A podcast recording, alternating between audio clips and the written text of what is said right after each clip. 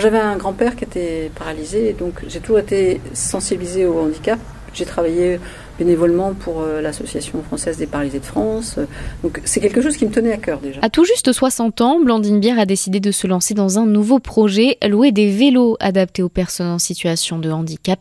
Elle a donc créé son association Normandie Mobile. J'avais découvert le vélo électrique à Paris et du coup je me suis dit mais c'est un truc génial, il faut faire des balades sur, les, sur nos côtes magnifiques euh, avec ça. Et donc pendant un an j'ai travaillé sur mon projet et puis j'ai ouvert mon entreprise en mars 2020. Donc mars 2020, Covid. Donc on n'a pas pu travailler, on a fait une première saison terrible.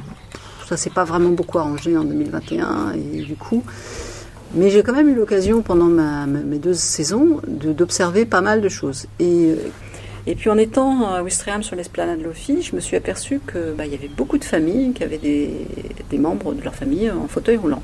Enfants, adolescents, adultes, seniors qui du coup venaient voir mes vélos, mais ne pouvaient pas faire de balade en vélo, parce que pas d'équipement. Et c'est là où je me suis dit, mais c'est pas possible. Et puis je me suis renseignée, j'ai rien trouvé. J'ai pas trouvé de possibilité de louer ou de donc je me suis dit, ben, je vais investir dans, du matériel euh, spécialisé pour euh, pouvoir transporter euh, ces gens-là. Cette Normande d'adoption, depuis plus de 30 ans, est originaire de Paris. Elle y a d'ailleurs travaillé il y a quelques années et a découvert le vélo électrique. En fait, je suis arrivée à Paris en 2012. En 2012, il n'y avait pas encore beaucoup de vélos électriques, hein, j'en avais très peu. Puis j'ai très vite compris que pour aller de chez moi, je travaillais dans le Marais, donc dans le centre de Paris, et puis j'habitais dans le 18e.